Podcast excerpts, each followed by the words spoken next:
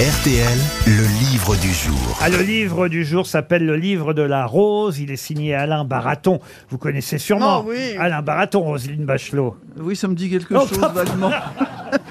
Bah écoutez, très bien, il va être content. Il est au téléphone et il vous entend. C'est un- Je plaisante. Attendez, c'est- dans son nom de famille, c'est un O ou un I? Ah, bah, Monsieur Baraton est quand même chef du domaine national de Trianon et du parc du château de Versailles. Oui, oui, je le connais. C'est le jardinier Oh, le, le bon plus, plan à la planque. le jardinier le plus Et célèbre. je dois dire que je lui ai promis d'aller boire une coupe de champagne avec lui. Ah bah Vous fêtez alors, quoi? Vous avez pas été? Non, pas bah, elle encore. pouvait pas y aller, elle se souvenait pas de son nom. Le livre de la rose, signé Alain Ah oui. Baraton, c'est le plus célèbre des jardiniers de France, c'est chez Grasset. Et là, il nous raconte tout sur la rose, l'histoire de la rose, depuis euh, l'Antiquité. Le Parti Socialiste? Euh, Non, non, rien à voir avec le Parti Socialiste. Oh ben, il en est question en deux, trois lignes, parce qu'effectivement, ce fut aussi, vous avez raison de le, Le rappeler, symbole. l'emblème de ce parti à une Ça l'est époque. toujours Avant qu'il meure. Ça avant l'est qu'il meure. toujours Oui, ça l'est toujours. Ah oui, Il y a mais toujours un parti socialiste? Il y, a, il y a plus de roses qu'il y a de partis socialistes aujourd'hui. Mais en tout cas, ce n'est pas un livre politique du tout, c'est bien un livre sur la fleur, le livre de la rose. Et ma question va être toute bête, puisque évidemment, il est question de la rose à travers la peinture, à travers les chansons, à travers la littérature. Il y a un grand écrivain qui a eu deux phrases formidables à propos de la rose, ou en tout cas en utilisant le mot rose. Par exemple, cette phrase, ce qui fait la beauté d'un rosier fait la laideur d'une femme avoir beaucoup de boutons. C'est joli quand même. Ou, Ouais, enco- Joli, joli. Oh, joli. ou encore, il y a des gens qui vous laissent tomber un pot de fleurs sur la tête d'un cinquième étage et qui vous disent « Je vous offre ces roses ». À qui doit-on ces deux phrases utilisant les roses? Ah, Jacques Prévert. Jacques Prévert, non. C'est un C'est un, poète. au- c'est un auteur du XXe siècle. Un auteur du XXe siècle, non. Français du 19e. Du 19e, en plein 19e. Baudelaire. Zola. Victor Hugo. Victor Victor Hugo, Hugo. bonne réponse de Guillaume. Bonjour Alain Baraton. Bonjour, bonjour à tous. C'est mon invitation à boire une coupe de champagne tient toujours, bien évidemment, Bachelot. Avec Madame Garrido. Oui, mais en quelle- pour quelle occasion Pour fêter quoi? Ben, peu juste pour se voir, le plaisir de Ah. se voir. Peut-être qu'il y a une rose Bachelot, euh, puisqu'elle s'appelle Roselyne, elle n'est pas si loin vrai de la rose. Ah oui. Elle a plus d'épines que de fleurs. C'est assez amusant car je baptise cette semaine, justement près de Lyon, un rosier qui sera baptisé Roselyne. Il suffirait simplement de rajouter Bachelot pour que, Ah, voilà. pour que ce soit mon, parfait. mon prénom suffira. Il y a des tas de roses qui portent des noms de célébrités, et depuis longtemps ça d'ailleurs. Ah, depuis pratiquement toujours, il a toujours été bon de rendre hommage à certains, à certains grands personnages. On baptise souvent des femmes quand elles sont euh, jeunes et jolies, mais on a aussi baptisé des militaires, des marins. Enfin, il est de bon ton aujourd'hui d'avoir une rose qui porte son nom. La rose, c'est un peu la légion d'honneur euh, de l'horticulture, et beaucoup de personnalités se battent pour avoir une rose à leur nom. On apprend tout sur les roses dans votre livre. Vous nous rappelez que ce sont les Égyptiens avec les Chinois qui ont été les premiers à cultiver des roses? Et oui, les roses qui accompagnaient déjà les défunts euh, pour leur dernier voyage en Égypte et de tout temps, eh bien, on a utilisé la rose pour sa facilité de production. Les Romains, par exemple, aimaient tellement les roses que pour séduire, ils tapissaient leur chambre à coucher d'importants tapis de pétales, parfois un mètre d'épaisseur. Imaginez un petit peu le spectacle. Mais de tout temps, la rose a été le symbole, bah, j'allais dire, de, de, de, de, de- la séduction, euh, du luxe, de la beauté tellement d'ailleurs du, de- du luxe et de la luxure qu'il faudra attendre en France la fin du Moyen Âge pour que la rose vienne vraiment dans notre pays orner les jardins. Et elle n'a été populaire chez nous que tardivement par rapport à d'autres pays européens. J'ai cru comprendre dans votre livre que c'est seulement au 19e siècle que la, la rose, on va dire, a- a- est devenue à la mode chez nous. Oui, tout à fait, bien que Ronsard, bien avant, ait prononcé les, fameux, les fameuses phrases mignonnes « allons voir c'est la rose », il faut vraiment attendre que la rose soit domestiquée.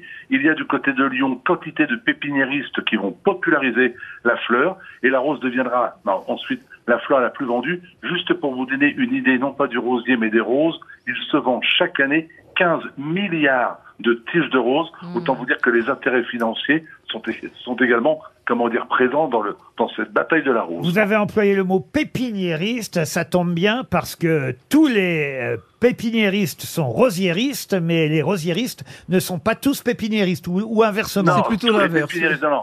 Tous les rosiéristes produisent des rosiers et les mettent en culture, ils sont donc pépiniéristes, mais tous les pépiniéristes Ne sont sont pas. pas rosiéristes.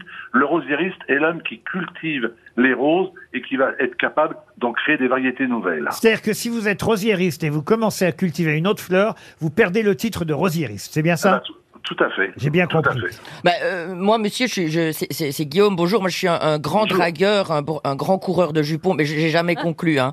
Euh, ça viendra un jour. Mais, mais Oui. euh, j'ai voulu du coup euh, courtiser avec des roses. C'était 5 euros la tige.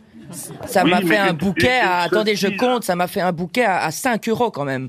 Oui, mais peut-être que vous ne connaissez pas le langage des fleurs et que si vous Ah. avez offert des roses jaunes, vous devez signifier à la dame ou, Ah. ou le garçon qui l'a reçu, Uh-huh. vous êtes volage, dans quel cas vous avez droit à l'échec. Ah oui Ah, ça veut dire ça quand Est-ce on que est jaune pourquoi les roses sont aussi populaires au Pakistan? Parce que c'est ceux qui, c'est eux qui les vendent hein, sur les terrasses. Oui, oui, oui. Enfin, ce sont les Pakistanais qui ont une passion effectivement pour vendre les roses, qui ont souvent des, col des coloris incroyables comme le bleu, Mhm. tellement bleu d'ailleurs que la rose a été passée dans une teinture avant d'être proposée. Il faut le savoir. Bon, ben, je note parce que c'est pour ça que je baisse jamais, moi. Mais la rose jaune, effectivement, ça veut dire que la personne à qui on l'offre est plutôt volage. D'ailleurs, c'est Oui. votre rose et votre couleur préférée, je crois. Oui, je- j'adore le jaune parce que le jaune et le bleu sont deux couleurs qui vont très bien ensemble. Le jaune, c'est le soleil, ce sont les plages de l'Atlantique. Et puis, je n'aime pas le roses terme de bleues femme volage. J'aime bien l'idée de la femme libre, euh, Mhm. comment dire, et qui est capable d'accepter les fleurs d'un inconnu sans se poser trop de Oui, la questions. coquine, quoi. Oui, ok. Alors, il y a la rose à tra- Attendez, moi je trouve qu'on peut aussi offrir des roses sans pour autant ça, je suis attendre quelque chose en retour. Ouais. Ah ouais Mais bien Il y a sûr. une belle phrase qui dit on ne frappe les femmes qu'avec des roses. Oui, bon. Ah, et c'est de PPDA, merci. C'est n'importe quoi. La rose à travers le cinéma, évidemment, beaucoup de titres de films avec le mot rose. On va pas tous les donner là. Il faudra parcourir votre euh, livre. L'importance de la rose dans La Belle et la Bête, dans les contes, euh, évidemment, La Belle au bois dormant aussi. sûr. Et, et- et alors, vous nous racontez, on va pas tout dire, mais une histoire absolument euh, incroyable qui se passe au temps de Marie-Antoinette, enfin même plutôt après Marie-Antoinette, une fois que on lui a euh, coupé la tête, entre une jeune femme et un, et un jeune homme, une histoire incroyable. Oui, la petite Marion qui est désignée par les révolutionnaires pour apparaître à moitié nue sur un char et célébrer le retour de la jeunesse et du printemps. Elle refuse eh bien, de paraître ainsi et elle était la fille d'un jardinier qui offrait des roses justement à Marie-Antoinette quand elle venait au hameau de la Reine. Et pour ne pas être choisie parmi d'autres jeunes filles, elle va se massacrer le visage avec les épines du rosier. Mmh. Elle est Oh, défigurée. Ils ne viennent pas la chercher. Et il est vrai que cette jeune fille a ensuite épousé le garçon qui était surnommé Jean Delot. Jean Delot était un gamin qui courait à la commune d'à côté chercher de l'eau qu'aimait boire la reine Marie-Antoinette. Elle va le retrouver. Elle est défigurée. Il n'en a cure. Il l'épouse. Mm. Et Jean Delot, en fait, s'appelle Charpentier. Et il sera à Versailles, mon prédécesseur, pendant près de 50 ans. Marion et Jean Delot, voilà une belle histoire que vous nous racontez, Euh, entre autres, entre autres belles histoires. Vous revenez sur les chansons, évidemment, euh, Vive la rose et le lilas, chanté par Guy Béard. Et d'ailleurs, vous nous rappelez que ça n'est pas un texte de Guy Béard, hein, c'est un poème qui existait précédemment. Oui, de Marie de France, c'était l'une des premières femmes écrivaines qui a écrit au Moyen Âge, la première à écrire en, en- en langage, on va dire, populaire et français. Mais permettez-moi de citer la chanson de François Hardy, Mon ami la rose, qui est à mes yeux l'une des plus belles chansons du patrimoine français. Eh bien, la voici pour vous, mon ami la rose, de François Vardier. Le livre de la rose, c'est chez Grasset, c'est signé Alain Baraton, et c'était le livre du jour.